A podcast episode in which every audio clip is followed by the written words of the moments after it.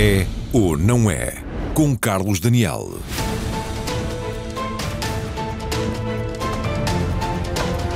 Boa noite. A exaustão tem sido uma palavra repetida para retratar a situação de muitos profissionais de saúde após tantos meses de pandemia. No momento em que a Covid-19 está de novo a preocupar-nos mais, a Ministra da Saúde falou da importância de se selecionarem profissionais resilientes e não apenas competentes do ponto de vista técnico. Foram de imediato várias as vozes da Saúde que se levantaram indignadas ao ponto de a Ministra vir pedir desculpa e de o Presidente da República correr a afirmar que ninguém duvida da resistência dos profissionais de saúde em Portugal. A verdade é que nos últimos dois meses se demitiram mais de 100 profissionais de saúde, na maioria com cargos de chefia em hospitais do SNS, ainda com algumas situações já de recuo. Entretanto, hoje mesmo, por exemplo, em relação ao Santa Maria, foi eh, sabido que aconteceu precisamente isso, o retomar de funções por parte de algumas dessas chefias que se tinham demitido. Alegaram, na maior parte dos casos, falta de recursos humanos, também investimento em carreiras, nos equipamentos ou nas instalações. Vamos, obviamente, olhar o que é hoje o sistema de saúde como um todo, mas uh, olhando também mais concretamente a situação no Serviço Nacional de Saúde, tão testado ao longo do último ano e meio, para o debate sobre o que pode pode acontecer no futuro próximo, mas também tentando projetar como se pode pensar a saúde do país para a próxima década? Tenho seis convidados esta noite. Comigo em estúdio, aqui em Lisboa, está Ana Jorge, médica pediatra, antiga Ministra da Saúde, como se sabe, acaba de tomar posse como Presidente da Cruz Vermelha Portuguesa. Também Jorge Roque da Cunha, que é o Presidente do Sindicato Independente dos Médicos, e ainda Pedro Pita Barros, conhecido especialista de Economia da Saúde, professor da nova SBE e também, desde há muito, um investigador nesta área da saúde e da economia da saúde. Nos estúdios da RTP no Porto está Yuri Castro Alves, médico também, antigo presidente do Infarmed, atualmente dirige a Convenção da Saúde, uma plataforma criada em abril de 2018 e que reúne as mais diversas sensibilidades do sistema de saúde. Posso citar, por exemplo, eh, ordens profissionais, Santas Casas da Misericórdia, associações de doentes, também administradores hospitalares e a própria hospitalização privada. Eh, em Coimbra está Carlos Cortes, hoje temos um programa literalmente de dimensão nacional, estamos em vários pontos do país, também nas instalações da RTP. Carlos Cortes é o presidente da secção regional do Centro da Ordem dos Médicos e é, por vir isso, médico naturalmente também, portanto temos quatro médicos e também uma enfermeira, a Carmen Garcia, que se junta a nós via Skype e que cumprimento também. Carmen, boa noite, bem-vinda igualmente e já vou ter também algumas perguntas para si, o olhar de uma profissional que já esteve muitos anos no SNS e que agora está a trabalhar no setor privado. Bem-vindos todos, muito boa noite. Vamos começar com um retrato daquilo que é hoje o sistema de saúde, traçado pelo jornalista da RTP, Felipe Canhoto Ribeiro.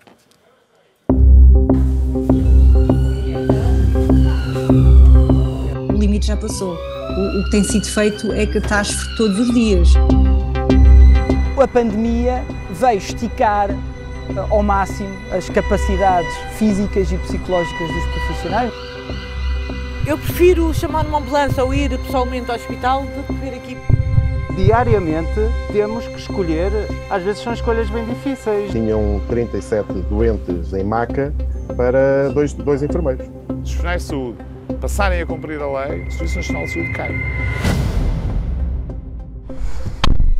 Eu sempre quis ser enfermeira. Se eu soubesse que ia, que ia ser assim, provavelmente tinha, tinha ponderado. Estamos a caminho do Hospital de Santa Maria em Lisboa, onde Sónia Viegas veste a farda de enfermeira há 12 anos. Por ela já passaram milhares de doentes, mas confessa que nem todos tiveram o cuidado que deveriam ter tido.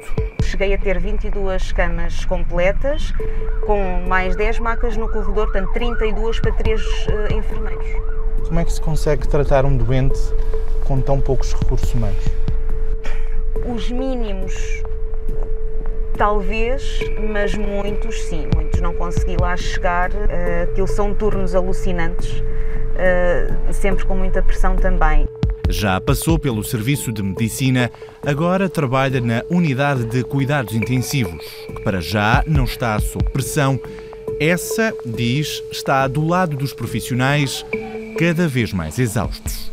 Continuamos com falta de recursos humanos, não estamos a conseguir contratar. As pessoas vêm, mas temos muita dificuldade de as fixar.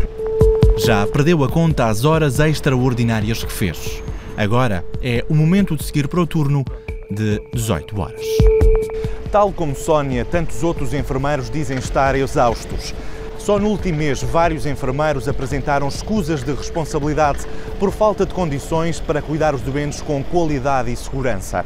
A Ordem dos Enfermeiros fala em mais de 2 mil escusas de responsabilidade em todo o país. O mesmo tem acontecido também com os médicos.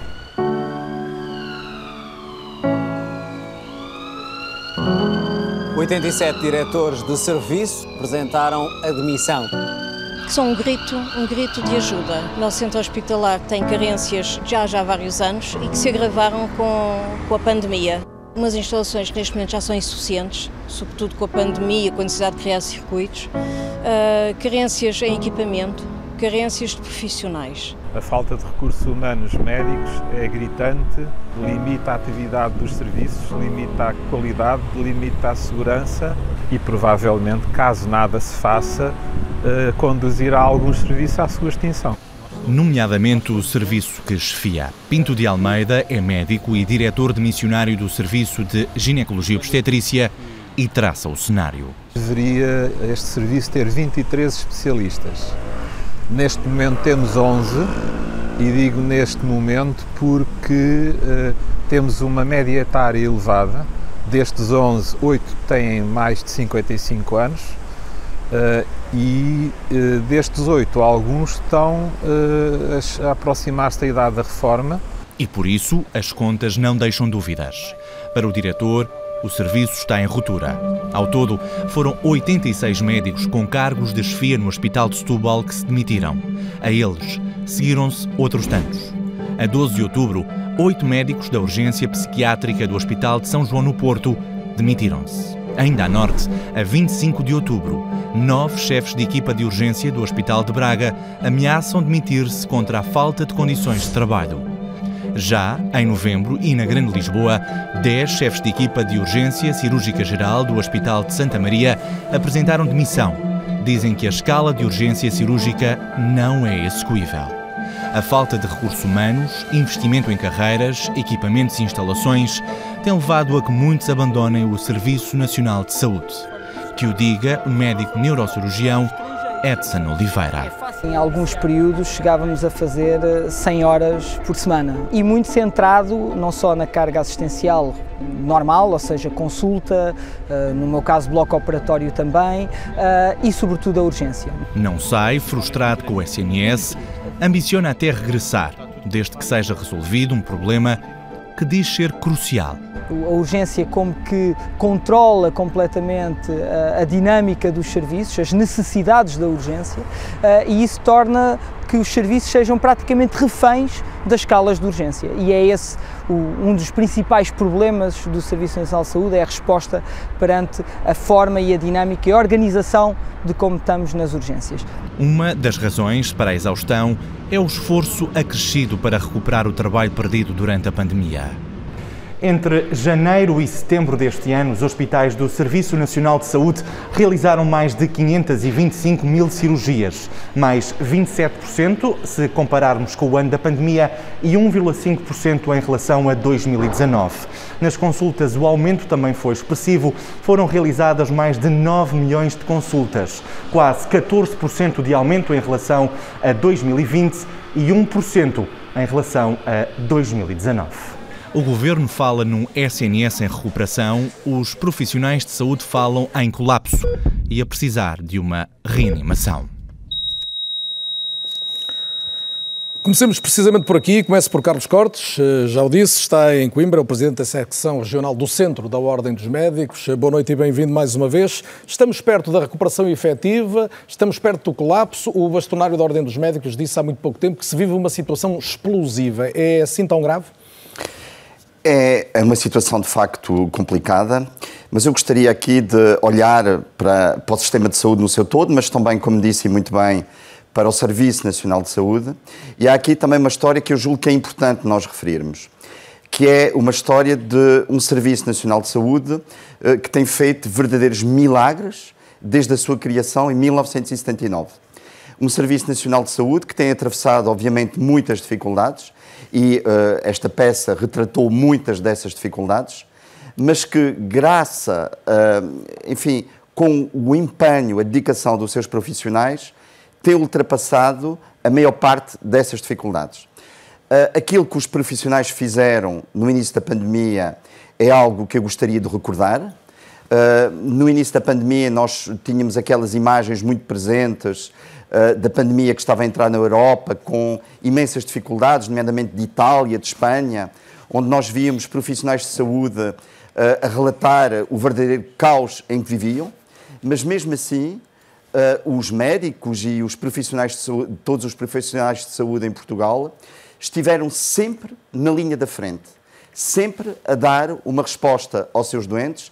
E apesar, na altura, de grandes dificuldades, nomeadamente recordar-se-ão uh, de falta de equipamentos de proteção individual, de falta de material, de luvas, de soluções alcoólicas. Mas apesar dessas dificuldades, apesar desses perigos, os profissionais de saúde tiveram na Carlos Cortes, isso eh, não, obviamente vale a pena sempre sublinhar. Uh, mas eu agora é vou passar. Deixe-me só juntar mais este dado: é que estamos numa, numa altura de, com o inverno à porta, com o Natal e, com, é, e com esta variante Omicron a agravar também esse cenário sim, inicial. Portanto, pedir que juntasse sim, sim. mais estes dados e, e, voltássemos ao início. Qual é a gravidade da situação e onde é que se percebe essa gravidade? E mais uma vez, e recuperando também a peça que, uh, que acabou de, de, de passar. Uh, os profissionais de saúde voltaram, nesta fase, a alertar num ato que eu considero de grande responsabilidade. E vários diretores, enfim, vários responsáveis em, em hospitais de todo o país demitiram ou apresentaram a sua demissão dos seus cargos, mas não se desresponsabilizaram de tratar os seus doentes. Continuaram a tratar os seus doentes, no entanto, lançando um, grito de alarme um grito de alarme pela insuficiência do Serviço Nacional de Saúde, nomeadamente insuficiências muito reconhecidas nos serviços de urgência, como foi muito bem falado, uh, onde não há recursos humanos suficientes para poder assegurar, as urgências. Uh, ainda esta noite, a título de exemplo, a urgência do Hospital da Guarda teve que limitar o seu acesso a doentes somente emergentes, porque não tinha recursos humanos suficientes para poder garantir uma resposta adequada a todos os doentes. Uh, e, apesar disso tudo, enfim, uh, nós continuamos, os profissionais de saúde, a dar uma resposta. Aquilo que não é aceitável nem compreensível é que, perante, e respondendo diretamente a esta última questão, uma situação esperada. era esperado que a pandemia voltasse a agudizar neste período do final do ano como era esperado que houvesse um aumento de infecções respiratórias e, portanto, uma maior sobrecarga na urgência. E o que é que está a faltar? O que é surpreendente é não ter havido um plano que pudesse dar resposta a estas necessidades. O país não está preparado para esta vaga se adquirir uma dimensão maior do que se previa é isso? O país nunca está preparado uh, para situações que são expectáveis. Uh, esta situação do final do ano, o período do frio, com aumento de infecções respiratórias, era expectável, era esperada. E o país, uh, nomeadamente o Serviço Nacional de Saúde, através do Ministério da Saúde, não teve uma resposta e um plano adequado para fazer face a estas necessidades. E nós temos hoje, em todos os locais do país, uma resposta deficitária, dificuldades nomeadamente nos serviços de urgência, que são aqueles que têm, digamos, a, a maior pressão de atendimento. Naturalmente convidamos a Ministra, eh, o Ministério da Saúde a fazer-se representar neste debate. Não houve essa disponibilidade e só por essa razão não está presente ninguém do Ministério da Saúde, ninguém do Governo. Eh, mas, a pretexto ainda das declarações da Ministra da Saúde, Jorge Roque da Cunha, eh, perdoou à Ministra aquela declaração? Foi apenas um mau momento ou aquilo traduz mais alguma coisa? Eu acho que é um padrão que tem ocorrido infelizmente, eh, nos últimos eh, três anos. Eh, é claro que. Mas foram os anos em que houve mais contratações para o SNS, foi o ano que se aumentou mais o orçamento da saúde. Por razões verdade, também que conhecemos. A verdade é que, e aí a questão, em, questão, na questão orçamental, o professor Pita Barros irá explicar certo que os números depois torturados dizem aquilo que nós queremos. De facto, foi um, um, um ministério onde a propaganda imperou. Porque se houvesse a contratação de médicos, nós não sabemos onde é que eles estão. Não, não, não, não sabemos. E a verdade é que o, o, o setor... Ainda agora foi, foram anunciados para Setúbal, hoje para, para o Santa Maria. Foi, foi sub, subfinanciado desde, desde o início. E, e sendo subfinanciado do, do início, uh, desde, desde a sua fundação, uh, uh, foram, foi-se acumulando os déficits. E a verdade é que já em 2019 a situação estava no limite. Uh, a situação estava no limite não só em termos de recursos humanos, como em termos de investimento. Foi a Troika, foi as cativações do Dr. Centeno, e a verdade é que, em vez de se encarar o problema, eu acho que, sinceramente, o grande problema neste momento é termos um Ministério da Saúde que não reconhece que tem um problema sério. Quando é dito que se contrata os profissionais de saúde, todos nós sabemos que temos um, um problema seríssimo de, de etário na, na, na, nos, nos, nossos profissionais. O número de reformas previstas nos próximos três anos são cerca de 1.500 médicos eh, hospitalares e cerca de 1.300 médicos de família. Médicos de família. E depois temos a, a, realidade. E a realidade, por exemplo, nos cuidados de saúde primários. Nós temos cerca de um milhão de utentes sem médico de família. Sabemos também que há médicos que estão doentes, há médicas que, que, que são mães, felizmente, e pais que têm licença de paternidade, 1 milhão e 300 mil pessoas sem médico de família, objetivamente. Qual é que é a atitude do Governo? Agarrem mil médicos e põe-nos nas áreas dedicadas aos respiratórios, em vez de contratar uh, uh, médicos. Agarrem 300 médicos e põe-nos a vacinar, uh, que é muito importante, médicos dos cuidados de saúde primários. E ainda agarrem mais uns quantos, que estamos a falar de 60 mil telefonemas que são feitos por dia de acompanhamento das pessoas que estão infectadas e estamos aqui a falar em mais de cerca de 800 médicos que só estivessem a fazer este, este, este, este trabalho. Portanto, de repente, nós, para além do 1 milhão e 300 mil uh, portugueses sem médicos de família, temos todos os dias, é claro que vão variando, cerca de 3 milhões de pessoas não têm acesso aos seus médicos de família. Uhum. E quando isto é uma realidade, e as pessoas que me estão a ouvir sabem perfeitamente, querem ter uma consulta no centro de saúde e não, e não conseguem, uh, uh, temos um Ministério da Saúde que contratou dezenas, dezenas, de milhares, dezenas de milhares de médicos. E, portanto, em vez de se propagandear, em vez de... Mas se... contratou uns quantos milhares de médicos. Contratou médicos que são menos do que aqueles que saíram. Muito bem, está, está forma... no ponto inicial do seu diagnóstico e a questão... E deixe-me só, Carlos, dizer, dar, dar um dado muito objetivo. Estamos a falar de 8 milhões de horas extra feitas o ano passado. Há médicos que fazem 500 horas extraordinárias por ano, obrigados. E, portanto, isto quer dizer que estão 60 dias, porque os, os médicos são a única profissão que tem 40 horas uh, de, de, de, horário de trabalho. Se fôssemos dividir 8 horas pelas 600 horas, estamos a falar, os médicos trabalham 63 dias a mais de, Ainda vamos ter esses dados também meses. traçados aqui Portanto, com, com grafismo não sei para, onde é que eles estão. para ver melhor esses, esses números. Ana Jorge, bem-vinda também, mais uma vez, ao É ou Não É. Hum, este, há um depoimento de um médico na reportagem que fala de como a, a urgência controla a dinâmica dos serviços e isso lembra-me lembra uma, traz-me à memória uma declaração sua, salvo há dois anos, em que falava precisamente desta dificuldade. Um, um dos fatores, se bem me recordo, a, a dizia era, um dos fatores que tiram os médicos do SNS é precisamente esta questão da, da obrigatoriedade de passarem muitas horas pelos bancos de urgência. É, a urgência é em Portugal uh, um problema de há muitos anos, não é? Não é uma coisa de agora nem da pandemia. Mas é um problema nuclear para, para o que estamos aqui a discutir, depois para a falta de recursos? É, porque, as pessoas, porque o serviço de urgência tem que, ser, tem que ser cumprido porque as pessoas procuram. A procura da urgência é muitas vezes uh, não. Uh, de, à procura exagerada dos serviços de urgência hospitalar. Não estou a falar em falsas urgências, estou a falar da organização do atendimento de situações agudas que não necessitariam de ir às urgências hospitalares de facto, aquilo que se diz muito, que, se, que há bocadinho o Roque da Cunha penso que falou um pouco nisso, eh, os médicos hospitalares têm eh, dispensa de serviço de urgência a partir dos 55 anos. E, portanto, muitos dos profissionais que trabalham no serviço de urgência, nos hospitais, têm uma idade já. Eh, que os afasta do serviço que os afasta do serviço de urgência, pelo menos obrigatoriamente. E, e, há muitos, e nesta, nos últimos tempos, muitas pessoas com essa idade ou mais que ainda fizeram serviço de urgência. E continuam porque, a fazer. E continuam a fazer. Portanto, e isso eh, fazem porque acham que é necessário, porque uns gostam, mas é muito porque acham que é importante. É, aí esse é um problema do serviço de urgência e da organização. Mas para mim também há uma outra situação que tem a ver com a organização dos serviços de urgência, é que nos últimos anos deixou de haver equipas de serviço de urgência. O que é que eu quero dizer com equipa? A equipa significa uma equipa organizada, um grupo de profissionais, nomeadamente dos médicos, que têm uma hierarquia técnica reconhecida entre eles e que há capacidade de chefia e de orientação dentro do trabalho de urgência. Trabalho de urgência diferenciado.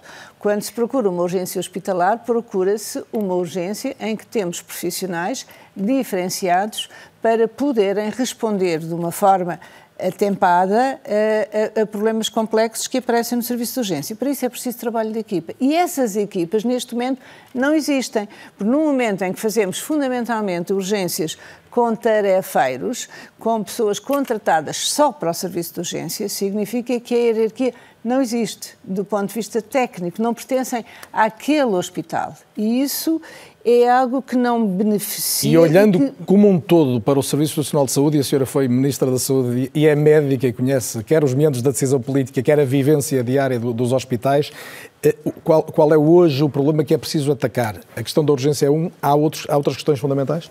Eu penso que é preciso pensar nos recursos humanos do Serviço Nacional de Saúde. Um serviço, o Serviço Nacional de Saúde sem recursos humanos fortes e, e, e, eles são bem preparados porque os nossos profissionais de serviço que trabalham nos serviços públicos e não só, porque eles formam-se todos deles, claro. no, mesmo, no mesmo local, são profissionais, de uma forma geral, bons, muito diferenciados. Portanto, mas é com recursos humanos que se constrói um serviço E o que é que temos falhado ao nível da política de recursos humanos? Não temos valorizado as profissões da saúde do ponto de vista geral, e eu provavelmente durante o meu tempo não posso dizer que não, que não tive essa preocupação, mas nem sempre, nem sempre foi, fui ouvida nesse sentido.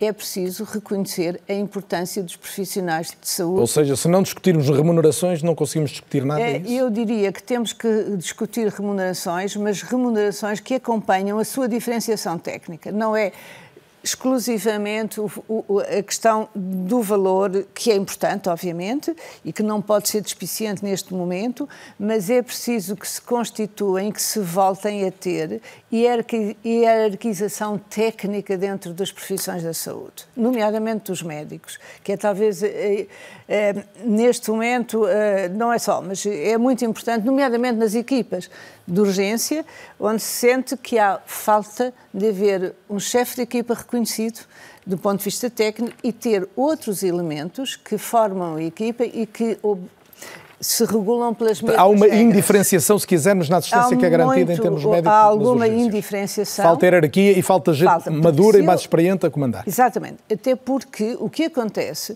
em algumas áreas, e uma área eh, que há pouco foi falada por um colega que estava de, do Serviço de Obstetrícia, é uma área muito sensível, a área da obstetrícia, nomeadamente porque há neste momento menos nascimentos, e, portanto, eh, por cada hospital, e muitas destas urgências são eh, feitas com eh, profissionais de outra instituição e que muitas vezes, ou que não trabalham em nenhuma instituição pública e que não obedecem, nomeadamente, a regras de funcionamento da urgência, porque não estão vinculados, porque não são da instituição.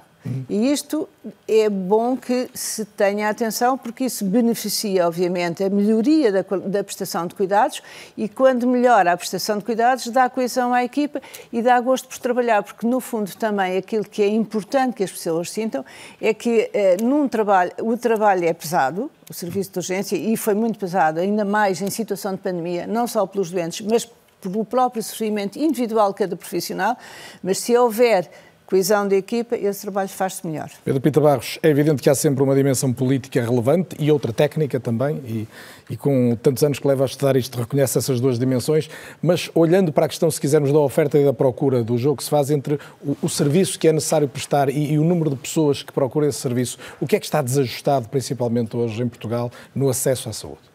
Boa noite. Neste Boa noite momento, e bem-vindo. Provavelmente o principal ponto onde nós temos uma, um excesso de procura, se quisermos pôr assim, é na, na, na, parte dos médicos de família e nos cuidados de saúde primários.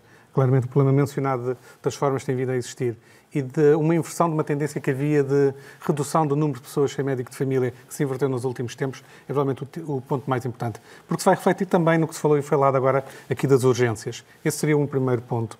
Um segundo ponto é claramente um problema de organização. Ou seja, se ao nível da saúde primária a resposta for mais forte, há menos gente desde logo a recorrer às urgências hospitalares. Sim, certamente. Embora nós temos de facto um paradoxo a perceber como é que continuamos a ter, ao fim de tantos anos, tanto recurso às urgências, tendo-se falado já várias vezes da necessidade de encontrar outras respostas nos cuidados de saúde primários, nos centros de saúde, nas unidades de saúde familiar, que levem as pessoas a optar por aí, até usando neste momento até mais o, a linha de atendimento, o SNS 24. Não estamos a conseguir mudar muito aí e devíamos perceber melhor porquê. Agora, também é verdade, com o número enorme que nós temos de pessoas sem médico de família, neste momento devíamos encarar seriamente a possibilidade de procurar outras soluções procurar com alguma imaginação soluções para que essas pessoas não fiquem um bocadinho penduradas, como há bocado sugeria o Roque da Poli, que é como é que nós vamos conseguir, dentro do sistema atual, e sabendo que não se consegue contratar médicos de um momento para o outro, se fosse fácil ser essa, e se fosse essa a solução, já teria certamente acontecido, como é que nós conseguimos planear o reforço, mas ao mesmo tempo não deixar as pessoas desprotegidas. E aqui podemos ter que procurar algumas soluções mais imaginativas de organizar o trabalho. Está a pensar, por exemplo, em quê? porque não permitir que haja um conjunto de pessoas que, ou de médicos, que, se organizem para, para dar apoio às pessoas que não tenham médico de família, de uma forma nem que seja temporária durante um par de anos, até se conseguir repor o sistema. Não tenho nenhuma solução a tirar da manga. Julgo que nós estamos, às vezes, muito presos às soluções que conhecemos e, e colocamos pouco a questão de dizer se este é o problema, como é que nós podemos tentar resolvê-lo da forma que não tem sido habitual? Mas há um dado que me parece relevante na, na sua reflexão, ou acrescento, juntar à sua reflexão, que é, nós temos, como dizia o Roque da Cunha há pouco, mais de um milhão de pessoas, porventura, sem médico de família, e ficamos logo com a ideia que é no interior, ou nas zonas uhum. menos povoadas, que isso acontece. Ora, não é rigorosamente verdade. A maioria dos casos, há cerca de 700 mil pessoas sem médico de família em Lisboa e Val do Tejo. Isto significa também que é uma zona do país onde, onde é mais difícil ter condições de, de vida e de viver com um salário mais baixo, sobretudo, para falar numa linguagem muito concreta. Um dos problemas é esse? Não creio que seja essa a questão central neste momento. Parte de, do problema está, ou pelo menos o que me parece ser parte do problema, é de conseguir criar neste momento uma resposta para essas pessoas, sendo que a dinâmica da profissão, nomeadamente da entrada de médicos de família novos, em contraponto com as reformas que têm existido, já se sabia que ia existir, já estava previsto há alguns anos, portanto não é novo. Há quantos anos sabíamos isto? 6, 7, 10 anos? Há, há 15 anos. Há 15 anos que se previa. E, portanto, temos aqui claramente uma falta de capacidade de prever a 10 anos como é que vamos resolver. Mas agora que estamos nesse, no auge desse problema, uh, devíamos procurar perceber ok, estamos, estão-se a formar médicos, vai haver mais médicos de família, espera-se, no, no, futuro próximo, mas até lá temos que encontrar uma solução para estas pessoas. E não pode ser simplesmente sobrecarregar as listas de questão, mas se calhar perguntar até aos médicos de família como é que vocês acham que isto poderia ser, se, ser resolvido, seria bom. Se calhar tem que ser, por exemplo, com equipas um pouco mais amplas, que envolvam também uh, enfermeiros, outros profissionais, que consiga ter uma, uma equipa de família e permitir que eles se, organizem, que se organizem, que façam uma proposta para algum tempo, durante algum tempo, durante há algum tempo aqui serão alguns anos, conseguir resolver esse aspecto, que sim, é, está sobretudo centrado na, na zona de Lisboa e Val do Tejo. É, é, é, relativamente, é um quase paradoxal, mas é verdade que um sítio onde há mais gente e onde há mais médicos e onde se sente essa se falta. Me permite, é só uma coisa que muitas vezes as pessoas não têm ideia. Um médico, em 40 horas, em termos salariais, tem líquidos 1.800 euros. Há um excesso de médicos no, no Norte um médico para vir do Norte para Lisboa com 1.800 euros líquidos é perfeitamente impossível. E, portanto, temos aqui de repor algo que devia ter sido discutido há 10 anos e que não, foi, não, não, não aconteceu. Que é? Houve uma perda de 30% de, de poder de compra. Houve, não, não, há, não, não há investimento em instalações. Uh, Mas temos médicos a menos ou não temos médicos? Não, há, médicos, há, há médicos disponíveis. Há, há, há, cerca de um quarto, um terço dos médicos, um terço dos médicos uh, de, formados de família vão-se embora. Não só, não só para, para, para, para, o privado, mas para, para, para o exterior. E vamos aqui pensar na solução que foi encontrada, por exemplo, à Caixa de Depósitos, onde o Dr. Paulo Macedo conseguiu que a bem da concorrência, os seus quadros superiores tivessem um salário relativamente adequado. A verdade é que ainda hoje soubemos que a Caixa de Depósitos distribuiu ao Estado 300 milhões de euros em dividendos. E, portanto, temos de, de, de, ter aqui uma opção. Queremos um Serviço Nacional de Saúde. Nós estamos a pedir o, o mundo nem a Lua. É necessário saúde, é, é, necessário. É uma questão consensual o Serviço Nacional de Saúde. E o professor Pita Barros poderá explicar que o investimento em termos quer de com o nosso PIB pequenino, em termos de PIB per capita, as pessoas estão cada vez a gastar mais do, do, seu, do, seu, do, seu, do seu bolso. E a verdade é que temos um setor privado pujante e que atrai mais as. as já vamos olhar também mais essa comparação, mas junto à conversa, Eurico Castro Alves, já o disse há pouco, é atualmente presidente da Convenção da Saúde, mas é também um médico com um longo trajeto já num dos grandes hospitais do norte do país. Foi também presidente do Infarmed, conhece, pois, a saúde sob vários ângulos. Eurico, boa noite e bem-vindo ao Eu Não É da RTP. Eh, antes de irmos à, grande prioridade estrutural para, para o setor, o contributo sobre como é que chegamos a este ponto que acaba a ser descrito aqui. Não, não tivemos capacidade de prever, de antecipar e de encontrar soluções? Pelos vistos, não. Mas deixe-me dizer-lhe uma coisa. Tenho ouvido com muita atenção o que os meus colegas de painel tenham dito. Saúde a todos, boa noite, daqui do Porto. E eu gostava que daqui a 10 anos não estivéssemos a dizer o que eu acabei de ouvir dizer por parte do meu colega Jorge Roque da Cunha, que é, há 10 anos devíamos ter pensado que isto poderia acontecer e devíamos ter introduzido as mudanças e as reformas necessárias.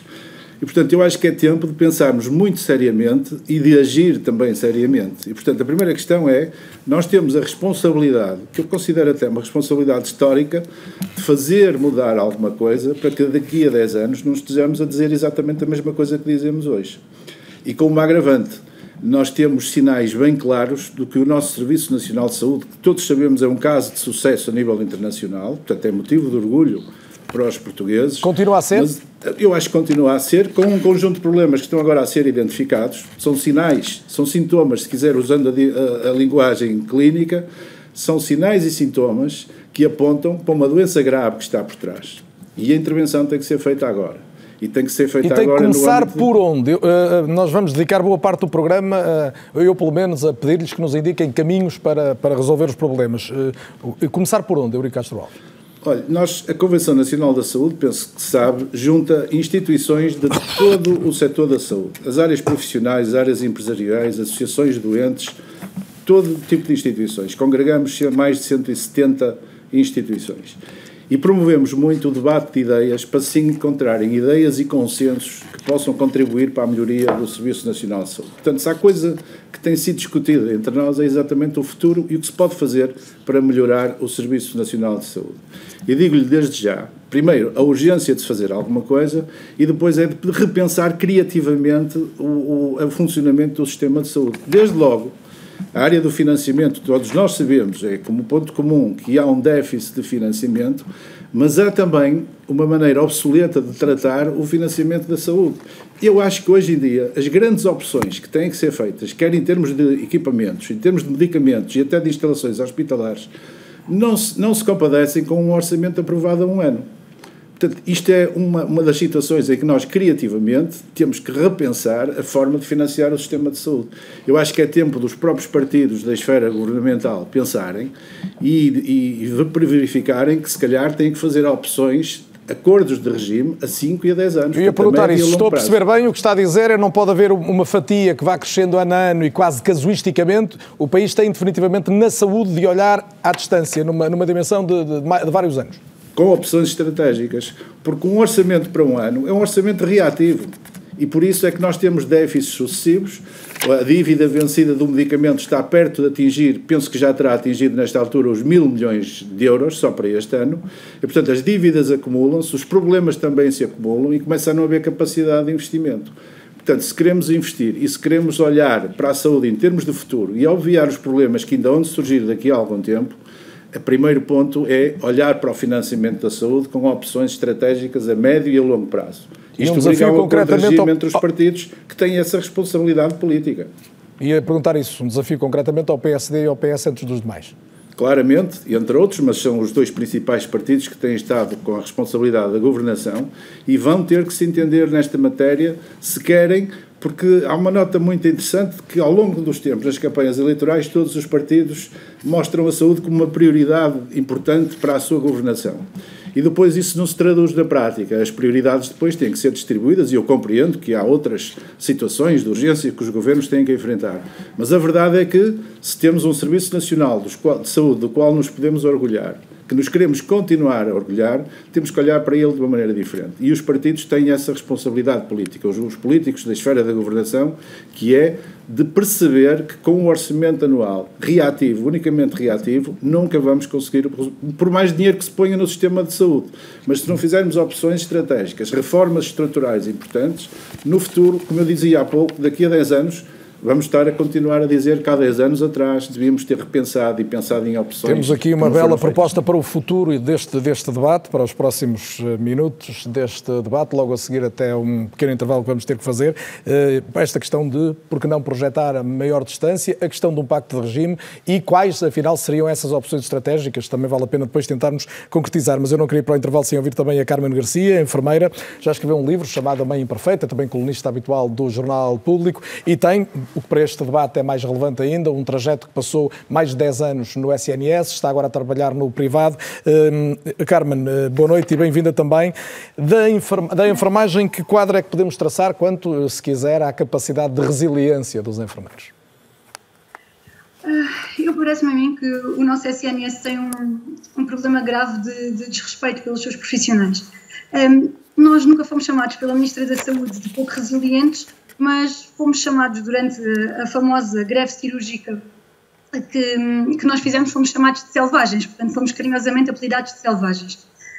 Uh, a questão aqui é que esta classe, esta classe de selvagens, eu não queria, eu não queria entrar pela, pela parte remuneratória que toda a gente tem estado a falar, porque já não sou sindicalista e porque eu acho que respeitar os profissionais não passa apenas uh, pela questão remuneratória. É verdade que nós precisamos ter um investimento justo, eu saí do SNS exatamente porque uma das razões que me levaram a isso foi que o meu salário como enfermeira não, não era suficiente. A questão salarial é importante. Meu, a questão salarial é importante, mas, mas não é a única, essa está muito por falada, isso, não é? Eu, eu é recebi, que... o meu último salário foi de 956 euros. Ah, Portanto, está. eu trabalhava em cuidados intensivos e o último salário que trouxe para casa foram 956 Ao euros. fim de 11 anos no SNS. Ao fim de 11 anos, eu saí a ganhar menos do que ganhava quando entrei na carreira para casa eu trazia menos. Porquê?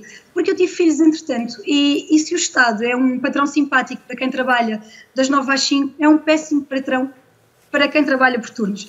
E o que é que eu quero dizer com isto? Por exemplo, não, não passa pela cabeça de ninguém a criação de uma creche nos hospitais. Um grande problema. Não passa, quer dizer, ninguém se lembrou disso, por exemplo. Eu não sei como, porque assim, a, a grande maioria da classe de, de enfermagem está concentrada ali na, já houve? A Ana Jorge está a dizer que já houve. Já houve, já. Quase todos os hospitais tinham creche. Em Lisboa havia uma nos Capucho, uma no Estefânia e uma em Santa Maria, que eu me lembro do meu tempo. Mas entretanto isso acabou, acabou e eu aqui fechado. no meu hospital, que era o Hospital de Évora, nunca tive conhecimento disso. E o que é que acontece? Como o grosso da nossa classe está muito concentrado no sexo feminino, como nós sabemos, e muitas mulheres em idade fértil, nós acabamos por ser confrontadas com uma situação onde não conseguimos fazer os turnos porque não temos onde deixar os nossos filhos. E isto é, é só um pequeno exemplo. Uh, eu, na altura, eu, eu, saí do SNS e acabei por voltar, mas voltei uh, em regime de prestação de serviços quando a, a, pandemia agravou, porque não me sentia bem comigo própria em continuar afastada. Na altura foi necessário e eu voltei. Mas quando voltei, eu tive um problema gigante. O que é que eu faço aos meus dois filhos? Porque eu estava a trabalhar das 8 da manhã às 8 da noite, portanto estava a fazer turnos de 12 horas e não há uma única E, e no privado consegue compatibilizar mais facilmente, Carmen? Consigo, consigo, porque no privado eu estou a gerir o meu próprio horário, trabalho por disponibilidades, eu dou as minhas disponibilidades. Eu optei por ficar num regime mais precário, que são os recibos verdes, mas que me permite gerir o meu horário. No momento, repare, Carlos, eu quando saí, eh, eu, eu mudei de serviço, quando, quando trabalhava no Serviço Nacional de Saúde, no hospital, eu saltei de um serviço de cardiologia para uma unidade de cuidados intensivos. Quando fiz este salto, eu trazia 41 feriados por gozar. Trazia centenas de horas a acumular em bolsa. Trazia, nessa altura eu não tinha ainda filhos, mas trazia uma carga horária. Existem rácios de segurança. E é? antes da número... sua, deixa-me só perguntar, e antes da sua redução de horário, teve alguma promoção, algum aumento? Houve uma evolução não. positiva antes desse corte salarial? Não, não. não, eu entrei no hospital em 2009, saí no início de 2020, nunca tive um aumento salarial, nunca tive uma progressão, nunca tive absolutamente nada.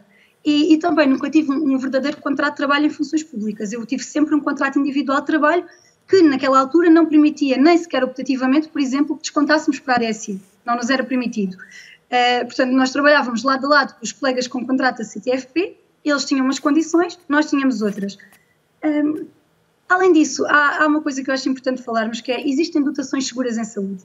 E, eu, eu prometo que vai falar das estações seguras, porque é obviamente muito relevante até para a segurança, obviamente, de quem tem de ser tratado, mas eu estou mesmo em cima da hora do intervalo. Na segunda parte vamos ter tempo para voltar à maioria destes assuntos e são tantos os relevantes que já foram trazidos a debate pelos meus convidados. A pausa tem sete minutos em rigor e, portanto, daqui a sete minutos estamos de volta. Até já.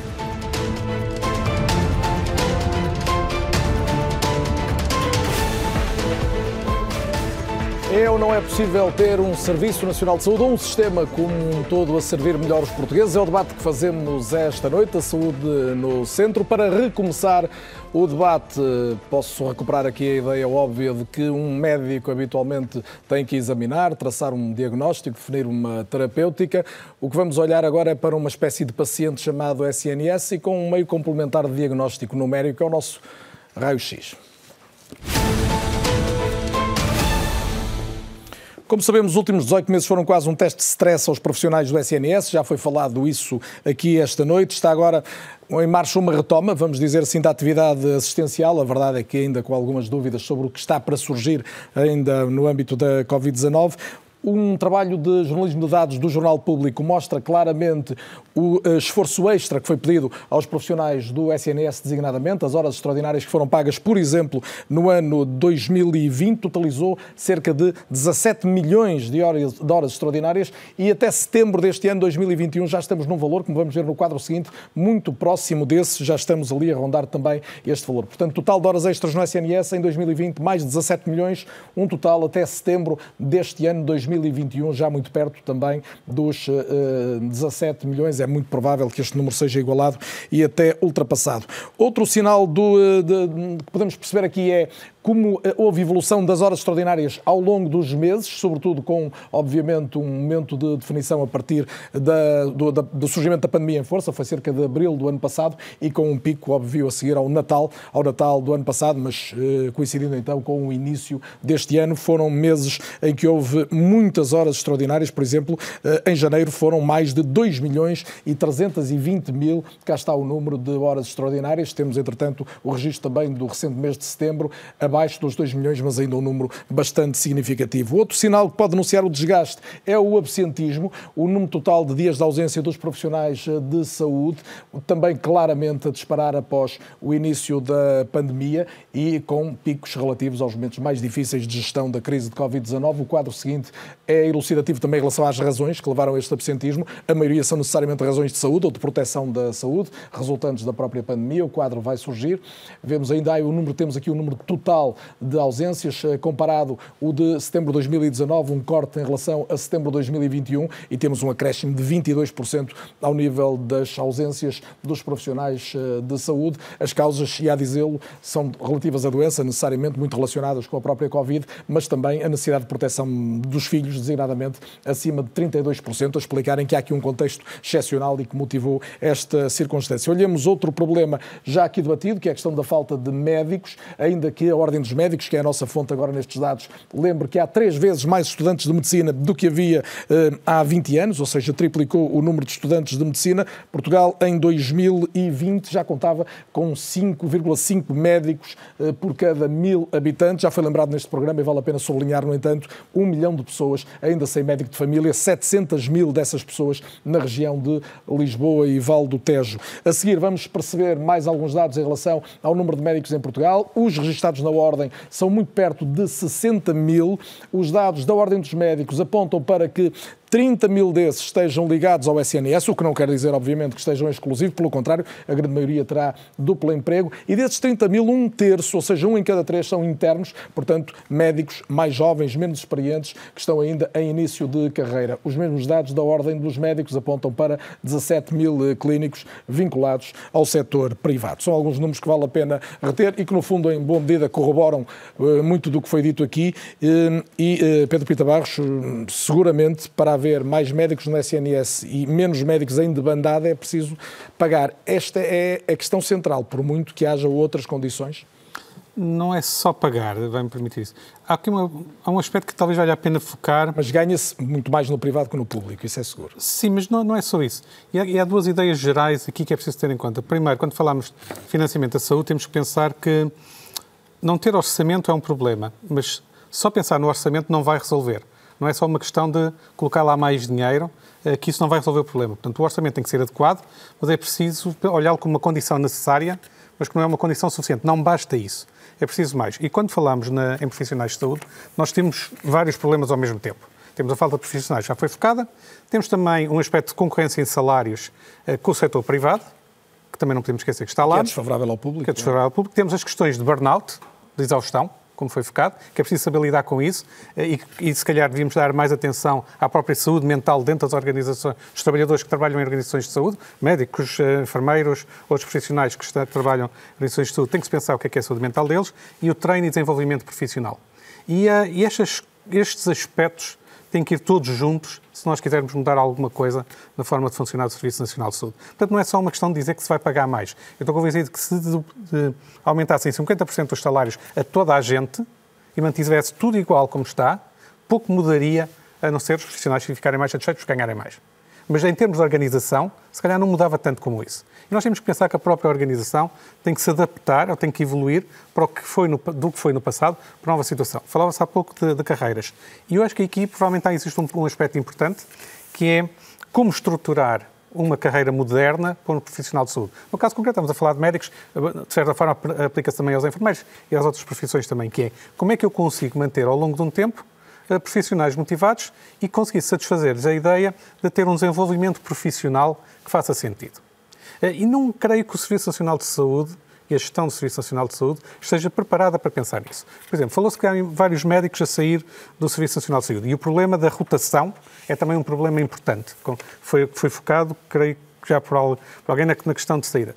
Quantas vezes é que depois de um profissional de saúde sair, por exemplo, um médico sair de um serviço, lhe foram perguntar o Serviço Nacional de Saúde, enquanto uma gestão do Serviço Nacional de Saúde, foi perguntar o porquê disso.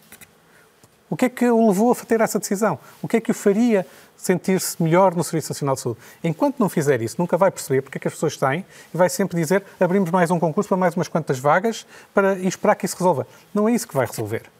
As novas, as novas gerações têm uma visão diferente desta, desta ideia de treino de desenvolvimento profissional. Falou-se, creio que foi um, a Carmen que falou na, na, na, questão de haver muitas mulheres em idade fértil neste processo. Quantas vezes é que a gestão pensou como fazer isso? Como é que se faz isso? Portanto, treino de desenvolvimento profissional. Se calhar um médico não é atraído por uma zona remota, bem, há bocado estávamos a falar de Lisboa, que não é uma zona remota, mas se calhar não são atraídos para algumas zonas porque não têm essa perspectiva de desenvolvimento profissional. Não lhes é dito, quando entram, há 10 anos, quereríamos que estivesse nesta situação e para lá chegar, diga-nos o que é que precisa e como é que gostaria de fazer. E vamos ver como é que juntamos isto tudo.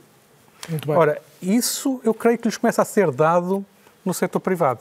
E, portanto, não é só o salário no setor privado que, que, que, que está a criar esta concorrência, é também esta ideia de, de condições que eles, possam, que eles possam vir a ter.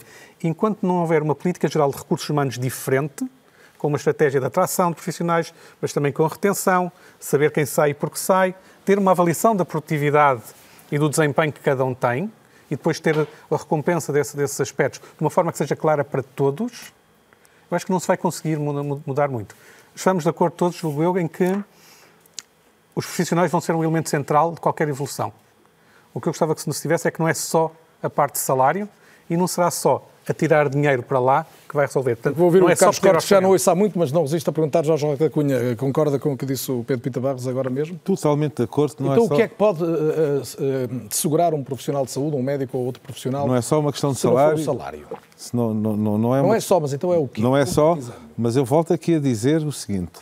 Uma hora extraordinária que é paga a um interno, estamos a falar de 10 euros, para as pessoas terem ideia, 10 euros brutos. Estamos a falar a um especialista, uma primeira hora extraordinária de um dia de semana, 12,5 euros brutos. Naturalmente que é uma questão importante. Porquê é que o Estado, porquê é que o SNS não apoia a formação dos seus profissionais? Porquê é que o, a burocracia que é, que é colocada perante as tarefas dos médicos continua a ser a que é? Porquê é que os sistemas informáticos, numa altura em que vamos ter bilhões para a era digital, continuam a ser altamente morosos.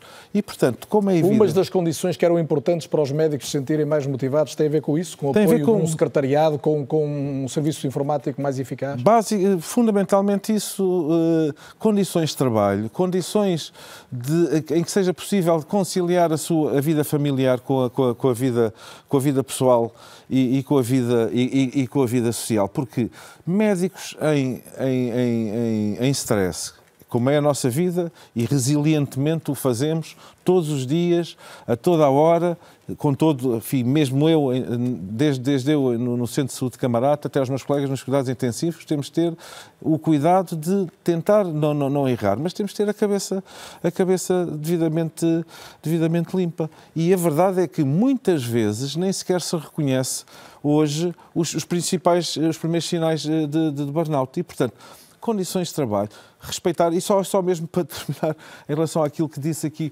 num, um colega que altamente diferenciado do, do hospital, que foi o hospital ali da doutora Ana Jorge, que saiu, o responsável da área de hospitalização domiciliária, chefe de equipa, formado na casa, quis sair. A única a única interação que teve a direção do hospital com ele foi a senhora dos cursos humanos para não se esquecer de entregar o cartão de estacionamento. Como diz o professor Pita Barros, isto diz tudo. Carlos Cortes, volto a si, volto a Coimbra. Uh, li no outro dia uma declaração sua em que dizia que não se pode fazer uma relação direta entre o número de estudantes e o número de médicos especialistas ou futuros médicos especialistas. Mas estamos todos de acordo que faltam médicos especialistas, designadamente no SNS, e, portanto, alguma coisa tem que acontecer para que haja mais. Obviamente, eh, há aqui vários problemas. É uma questão multifatorial. Um deles tem a ver com o mau planeamento que é feito uh, pelo Ministério da Saúde na distribuição das vagas. Nós temos tido uh, evidências todos os anos que muitas vezes abrem vagas onde não há jovens uh, especialistas, jovens médicos internos, médicos em formação a acabar naquele local. passo a explicar é muito frequente abrirem vagas onde não há nenhum médico especialista a acabar a, su a sua especialidade. Ora, um hospital, muitas vezes, ou um centro de saúde, investe durante muitos anos no médico, que acaba por, enfim, construir a sua vida, a sua carreira naquele hospital, naquele, naquela unidade de saúde, eh, naquela cidade, acaba por se instalar nessa cidade e depois não ter uma vaga, eh, como desejaria, para poder continuar, enfim, a sua carreira profissional como, como especialista. E, e, atenção, eu estou a falar em áreas muito carenciadas, como por exemplo uh, o interior. Mas há pouco falava-se aqui de, de, desta questão uh, que, é, que é importante, que é a questão da, da, retenção. Eu só queria acrescentar isto, não repetindo aquilo que foi dito, e muito bem pelo Dr. Jorge Roque da Cunha e pelo Dr. Pita Barros, que é a questão da retenção faltam condições de trabalho. E isto é muito importante. Obviamente que o salário tem, está muito ligado à dignidade, também há aqui uma questão de dignidade que eu julgo que é muitíssimo importante. As pessoas têm que ser respeitadas em todas as suas profissões e houve aqui um desrespeito muito grande que foi colocado sobre os profissionais de saúde, uh, mas já também aqui tem que haver condições de poder tratar os seus doentes. Muito e muitas bem. vezes, Carlos, e nós vimos Permita-me que recoloque só esta pergunta. Precisamos ou não de não formar mais médicos em Portugal? Uh, agora, é necessário formar mais médicos, são necessários mais Isso também depende da ordem dos colégios. E como disse, e como disse muito bem, uh, há neste momento muitos diplomados em medicina, mas não são os diplomados em medicina que tratam os doentes. Os doentes ah, querem e têm que ser tratados, obviamente, por médicos diferenciados, por médicos que têm uma especialidade. E a Ordem dos Médicos, estava agora a referir à Ordem dos Médicos, tem aqui um papel absolutamente central, que é de identificar os locais onde pode existir essa formação e, obviamente, que essa formação tem que ser uma formação de elevada qualidade para poder tratar os doentes. Eu penso que todos os doentes querem ter médicos especialistas muito bem formados, como são formados uh, em Portugal. E a Ordem dos Médicos tem sempre o cuidado de alertar o Ministério da Saúde, todos os anos, para as dificuldades que existem em determinados serviços e, uh, corrigindo essas dificuldades, esses serviços poderem uh, formar mais especialistas. Eu vou-lhe dar um exemplo muito concreto. A Ordem dos Médicos, em média, elabora 100 relatórios anualmente que envia ao Ministério da Saúde. Sabe quantas respostas nós temos do Ministério da Saúde sobre esses 100 relatórios de vários serviços hospitalares e de centros de saúde? Absolutamente nenhuma. E esse é um problema do atual Ministério ou é um problema Não há, histórico? parece nunca haver vontade do Ministério de resolver o Mas é um problema problema. deste Ministério, Carlos? É um problema, é uma questão transversal a todos os Ministérios da Saúde. Mas depois, quando aparece o mapa de vagas e não há especialistas suficientes, aí sim o Ministério vem queixar-se. Ai, nós temos aqui um problema, temos que ter mais especialistas. Mas já é tarde, porque o trabalho, eu penso que há aqui uma pedra de toque muito importante, que é o planeamento, que é a antecipação, que é prever.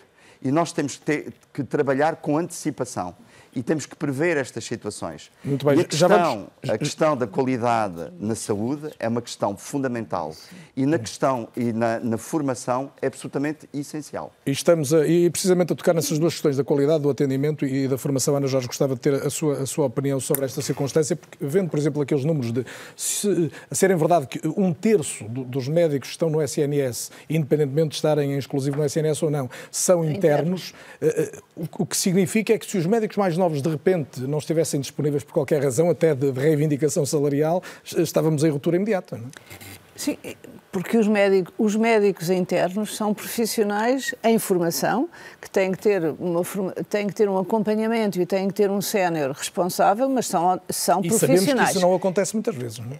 Eh, Quer dizer, acontece, porque senão a, a ordem dos médicos não, não dá idoneidade aos serviços para fazer, formar internos. Portanto, aquilo que eu, eu só queria, eh, estava a ouvir aqui o Carlos Cortes- e, e tentar, eh, para quem nos está a ouvir e que não conhece esta nossa linguagem, eu acho que era bom explicitar duas coisas. Porque se formam médicos e há licenciados em medicina e houve sempre até uma determinada altura, todos os médicos tinham, formados, todos os licenciados, acesso, por concurso, obviamente, por provas, mas a uma formação eh, da especialidade, ou medicina geral e familiar, ou outra, eh, ou saúde pública, que são as especialidades eh, da saúde mais da comunidade, ou uma especialidade de cariz hospitalar. Essa, para se formarem, quer uns, quer outros, tem que ser atribuída, e é da competência da Ordem dos Médicos, atribuir aos serviços capacidade formativa, isto é, reconhecer a idoneidade dos serviços para formarem especialistas, sejam eles medicina geral e familiar num centro de saúde, E ou só seja forma especialistas se houver especialistas a E formar. para isso tem que ter características que é especialistas e uma organização do serviço de forma a garantir que a qualidade da formação é, adequ- adequada. E essa, e essa organização não depende estritamente do Ministério da Saúde, depende muito, do- no caso dos hospitais, dos hospitais e dos diretores de serviço. Eu fui diretora de serviço e era responsável para que o meu serviço tivesse idoneidade. E eu sabia exatamente aquilo que era importante ter para que eh, fosse reconhecido capacidade formativa e o número de internos que me era atribuída anualmente. Como disse bem, quem está em casa a ouvir, eh, no fundo quer saber é isto. Na circunstância atual, nós estamos seguros quando somos atendidos no, no SNS, Eu- designadamente com um número menor do que era desejável de especialistas e, porventura, um número maior do que seria normal de, de internos ou de médicos mais jovens em formação? Assim, os médicos em formação são médicos, médicos, claro. e têm capacidade de fazer e têm, que ser capa têm capacidade para decidir o que é que podem fazer e o que é que podem reconhecer, re- recorrer a um mais sénior. E ainda existem, obviamente, séniores suficientes eh, para garantir a prestação de cuidados. Mas vai haver cada vez menos. Ao da O que pode que acontecer, próximos pode porque estão a sair, e isso, pode ser, isso pode ser um risco. Mas isso sabe-se, nomeadamente, há bocadinho o Roque da Cunha falava na necessidade de haver a tal carreira, portanto, que são, no fundo, na área médica, três patamares de diferenciação e que é importante ter exatamente esses patamares de diferenciação técnica, eh, que é reconhecida interpares, para poder garantir que a formação é, é é feita com a qualidade que nós temos tido no Serviço Nacional de Saúde, em Portugal, diremos assim, e de tal maneira que os nossos profissionais são reconhecidos dentro e fora eh, do país, são reconhecidos internacionalmente porque a diferenciação, a nossa organização de formação é boa e, portanto, é preciso garantir isso e continuar a garantir. Agora,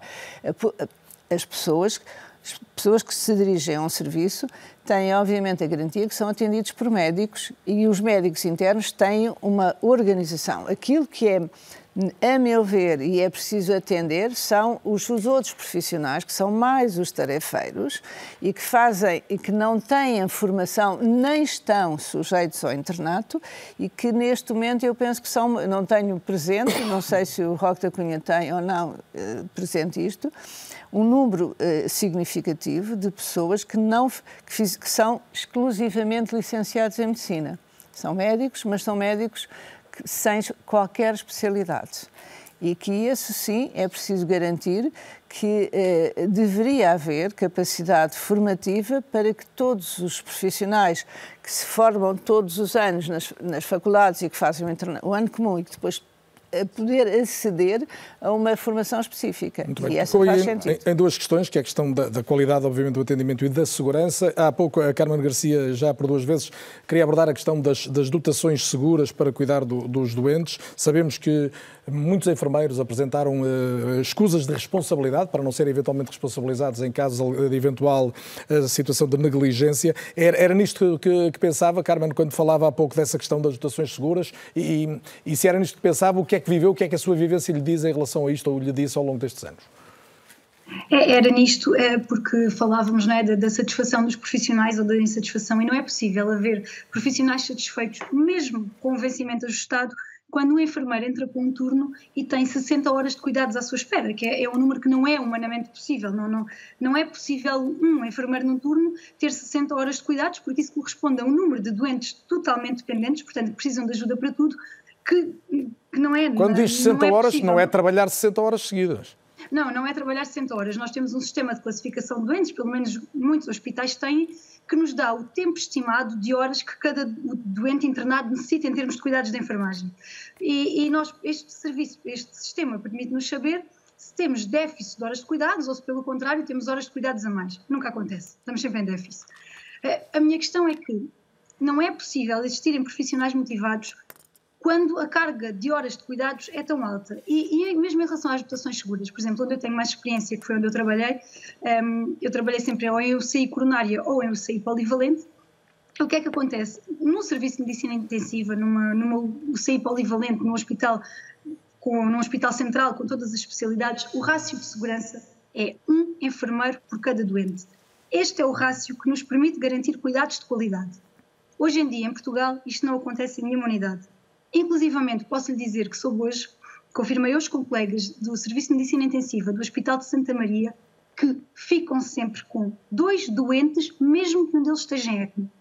Antigamente tentava-se que um, um, doente a fazer ECMO ficasse com um enfermeiro, portanto o enfermeiro só tinha esse doente, e sabemos que hoje isso não acontece. O enfermeiro tem o doente de ECMO e outro. E, e as pessoas em casa até podem pensar, então mas um, um enfermeiro não chega, dois doentes, não não chega. Um doente de cuidados intensivos é um doente com uma altíssima necessidade de cuidados que não, que não é possível suprir uh, quando estes rácios, quando estas dotações não, não, não são cumpridas. E, um, e, e infelizmente, diga, sim, sim, para concluir só, Carmen, se puder. Não, eu ia só dizer que, à parte disto, eu acho que eu concordo com, com toda a gente. Nós temos um problema crónico de, de ausência de proatividade no Serviço Nacional de Saúde.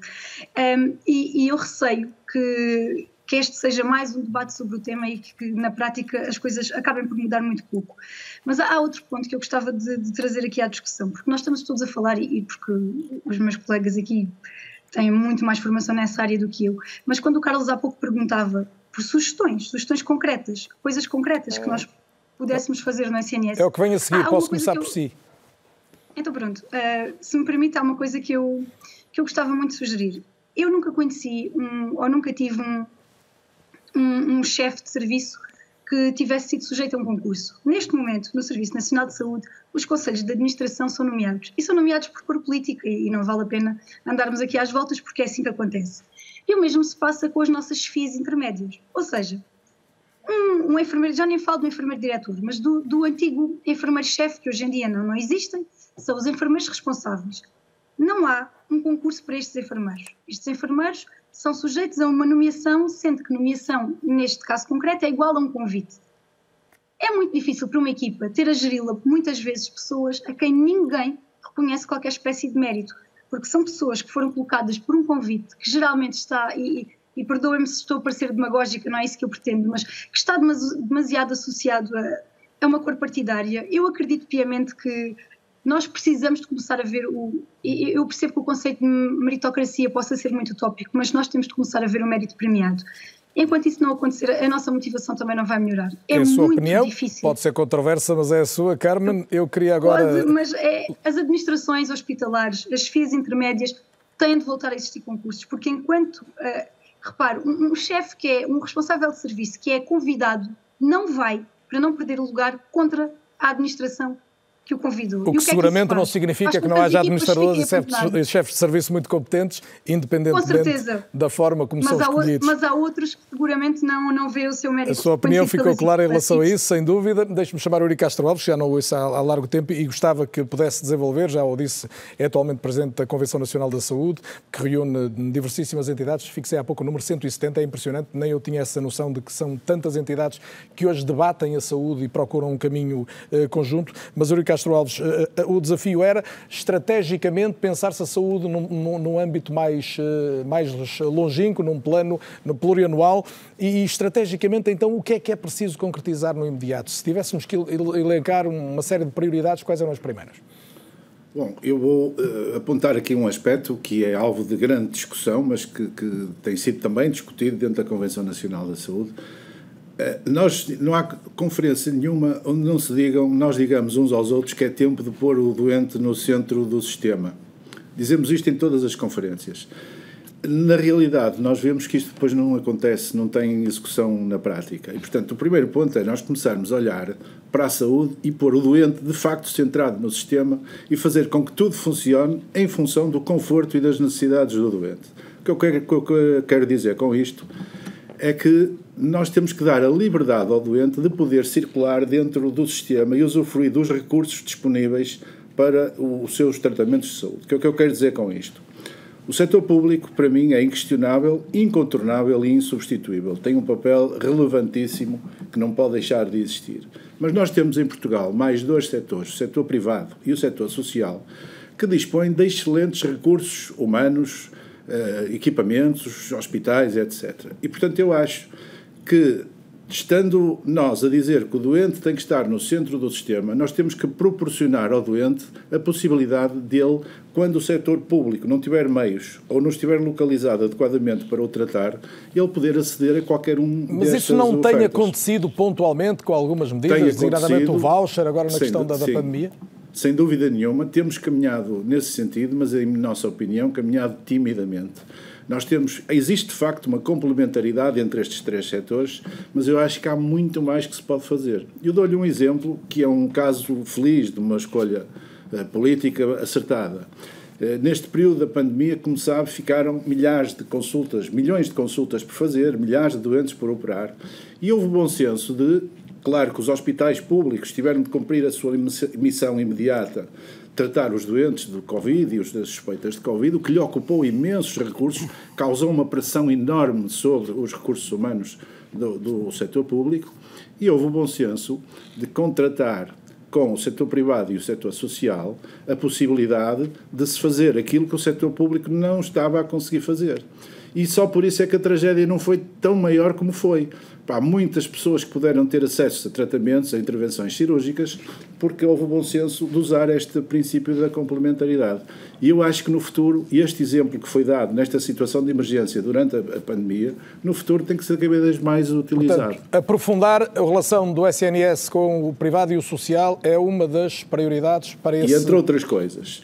E eu deixo-me reforçar aqui uma ideia, porque eu acho que os profissionais, isto é válido para outras profissões, mas os profissionais de saúde têm claramente, dizia-me um professor há muitos anos na faculdade, dois salários, que é o salário da remuneração, e que tem que ser digno, e há também o salário da satisfação profissional, de nós realizarmos e termos satisfação na, na no exercício da profissão que escolhemos.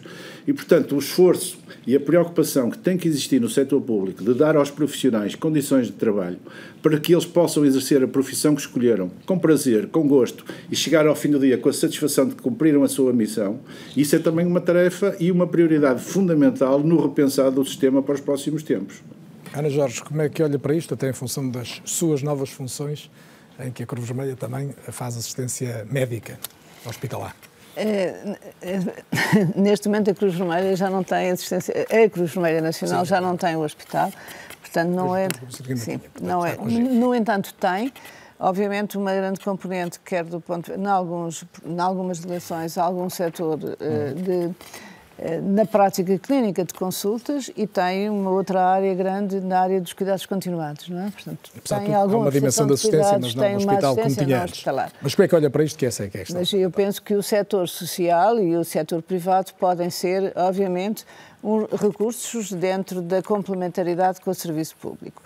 No entanto, eu acho que é importante considerar este aspecto. Há aqui algo que é que, eu, que é, tem que ser pensado, porque no momento em que houver grande contratualização com o setor privado e com o setor social, o risco da fuga de mais profissionais também existe. Porque aqui há uns anos atrás, Uh, e não fomos muitos, uh, aconteceu isso com, e eu vou dizer isso porque é, é, sabido a minha posição sobre, esta, sobre isto, que foi o que aconteceu com a ADSE e eu estava no governo nessa altura. E fui alertado que o serviço público tinha capacidade para determinadas áreas e a ADSE, nessa altura, fez contratualização com o serviço público, com o serviço privado. O que aconteceu foi, nessas áreas, houve fuga direta, transferência de profissionais, eh, porque lhe foram oferecidas melhores condições no setor privado. e ficaram a descoberto o setor público e enfraqueceu, do ponto de vista, o setor público. Portanto, eu penso que temos que considerar o imediato, que é resolver o problema dos doentes, dentro da perspectiva que estava dito, mas não podemos esquecer que isso pode pôr em risco o futuro a médio ou longo prazo que é a, descapitalização do setor público. E a descapitalização de um setor público da saúde, como o Serviço Nacional de Saúde, põe em risco o futuro da saúde dos portugueses. Em, no minuto, é porque estamos a avançar para o fim, eu quero ouvir as opiniões que ainda não ouvi. Uh, prioridade para si, nesta altura, olhar para o futuro do SNS e para os desafios, a que até a demografia acaba por agravar em, em grande sentido a demografia agrava de um certo sítio, de uma certa maneira, uh, melhora do outro. Nós temos uma, a demografia, temos uma baixa de natalidade, como é conhecido, portanto não temos uma renovação de gerações e temos neste Mas momento uma diminuição. Mais, gente, mais velha, muito mais gente com mais doenças. Mas e neste momento, de certo modo, infelizmente, houve muitas mortes claro. no setor dos mais velhos. E, portanto, houve inclusive uma alteração da pirâmide etária. E isso já está, neste momento, eh, já, é, já, são conhecidos os dados do último censo, que foi o deste Mas se olharmos mais em, em perspectiva mais, mais distante, vamos seguramente ter mais gente mais velha precisar É evidente que vamos ter, porque duramos mais, porque não só, não só porque não nascem, mas como também a esperança média de vida continua, porque nós temos capacidade, melhores condições de vida e melhor capacidade de responder a uma série de situações de, de saúde e as pessoas vivem mais tempo. E, portanto, é que o desafio maior qual é? É repensar serviços, eu diria, reforçar o serviço público, contar com o serviço do setor social e o setor privado no sentido da complementaridade, mas regular muito bem uh, o fluxo dos doentes e que isso tem a ver com os profissionais. Setores primordiais têm que se manter no serviço público, o que significa que temos que ter com profissionais reconhecendo a importância dos profissionais de saúde, não só para manter um serviço para a população, como a renovação dos novos profissionais que é preciso formar. Obviamente que também se podem formar no setor privado, como já está feito, mas é, é no, no setor público que se formam mais. Dar atenção aos serviços de proximidade, e uma boa articulação também, pensando nos mais velhos, que é na área do setor social e com serviços de proximidade, eh, pensar no, no, no apoio domiciliário, hospitalização domiciliária, cuidar, uh, atenção aos cuidadores informais, porque isso uhum. vai levar, e uma boa articulação entre os cuidados primários e os cuidados hospitalares, que hoje ainda há Retirar pressão, designadamente, claro, dos e, cuidados portanto, hospitalares. reforçar aquilo que é importante, uh, a área dos cuidados de saúde primários. não tenho mais que um minuto para cada um agora, mas uh, ainda não falamos aqui da, da, solução da dedicação plena, se é solução ou não, mas já sabe mais alguma coisa sobre isso ou ainda parece algo não, que, o que nós não leva a lado nenhum? O que nós sabemos da dedicação plena é que foi um, mais um uma, uma ação de propaganda do governo a tentar convencer o Bloco de Esquerda a, a votar no, no, Orçamento de Estado. Mas não simpatiza com a ideia de uma, alguma moralização de alguém Nós, que dirige um serviço? Ou, totalmente de acordo. Público, Aliás, a dedicação exclusiva, a doutora Ana já está recordada bem disso, era do acordo, do acordo e do agrado de muitos médicos, que foi justamente um governo, uh, o governo foi um dos governos do nosso país que, que acabou com ela. E, portanto, nós estamos totalmente disponíveis e disponíveis para isso, porque é necessário termos liderança, temos de ter o respeito por parte de quem nos dirige. E, e, e, e lá está, a propaganda em vez de, de investimento. É melhor é sempre o investimento, porque nós temos de dar acesso às pessoas aos cuidados, aos cuidados de saúde. O centro de saúde, o meu centro de saúde de Camarate, tem metade dos seus profissionais a fazerem outras coisas, a serem obrigados a fazer, em vez do, do, do, do, do governo contratar profissionais para, para as áreas dedicadas aos respiratórios, para acompanhar os, os utentes nos lares, não se compreende como é que não existe um apoio por parte do, da Segurança Social aos lares para terem um médico que tenha disponibilidade para acompanhar nesses lares. E, portanto, como eu costumo dizer, concluindo, era muito importante que não nos esquecêssemos que temos de ter respeito e que existem áreas, nomeadamente a medicina legal, que está a passar um problema gravíssimo nomeadamente os médicos civis no Já não vamos ter tempo para tratar de armadas, que têm que ser atendidos. É necessário investimento. Carlos Cortes, qual é a prioridade para si num futuro, se quiser, mais ou menos próximo? A prioridade, eh, nós penso que todos concordamos com ela, é a valorização do capital humano do Serviço Nacional de Saúde, eh, que não tem sido valorizado de forma nenhuma, daí nós temos assistido a uma fuga Uh, empurrados para fora do Serviço Nacional de Saúde de muitos médicos, de muitos profissionais de saúde. Eu queria aqui também acrescentar, nós falamos muito de médicos e de enfermeiros, que são quem está presente neste painel, mas eu também queria aqui salientar o trabalho muito importante de todos os profissionais, nomeadamente de assistentes técnicos, administrativos, uh, assistentes operacionais, que fazem um trabalho absolutamente essencial e que, infelizmente, uh, muitas vezes, os médicos em concreto, são. Uh, fazem muita, muito trabalho administrativo que seria desnecessário fazer e que deveria ser colocado, obviamente, quem tem mais experiência e dedicação nesse trabalho administrativo. Muito Há pouco a Ana Jorge falou de um problema, numa questão importante. Só tenho 10 segundos, já não tenho mais. Então, 10 segundos, que é a articulação entre os cuidados de saúde primários e os cuidados hospitalares, que está muito mal feita, há uma grande falta de comunicação. E, finalmente, e falamos sempre sobre isso, que é um grande chavão, mas que nunca é cumprido, que é a questão da prevenção e da promoção da saúde. Falamos muito sobre isso, mas ela nunca Mas é fica sublinhada no final da sua intervenção. Eurico Castro Alves, uma das preocupações da Convenção da Saúde é uma resposta concreta a situações eh, como a da pandemia que acabamos de viver. Também não falamos nisso, mas é relevante lembrá-lo porque a pandemia não acabou e podemos viver ciclos destes outra vez. Sim, é um desafio que lançamos uh, ao Governo e que achamos que era extremamente importante, que era que houvesse uma entidade credível, tecnicamente capaz e que avaliasse tudo o que foi feito até agora em termos de resposta e da forma como se foi lidou com a pandemia. Fazer um balanço, perceber o que ficou mal feito, uh, ver o que ficou bem feito e olhar para a frente, porque penso que vamos nos próximos anos lidar com esta e com outras realidades muito semelhantes e é muito importante termos um relatório e um estudo do que foi feito até agora para podermos enfrentar melhor os próximos desafios que, que seguramente estão aí para chegar. Deixe-me terminar com uma, apenas com uma nota muito rápida que é subscrevo tudo o que disse a, a doutora Ana Jorge. É exatamente o que eu penso. E ela disse aqui uma palavra-chave para o próximo sistema de saúde do futuro do nosso país, que é proximidade. Esta é a palavra-chave e que tem que presidir ao repensar da prestação de cuidados de saúde em Portugal. Muito obrigado, Pedro Pita Barros, de tudo o que ouviu e tem vontade de dizer qual é a súmula. Bom, a minha sugestão seria lançar um concurso de ideias interno ao SNS para lidar com a falta de médicos em família, dando 30 milhões por 3 anos para as três melhores propostas e experimentar depois desenvolver a que resultasse melhor. Esta é a minha proposta já que se pode fazer? Já.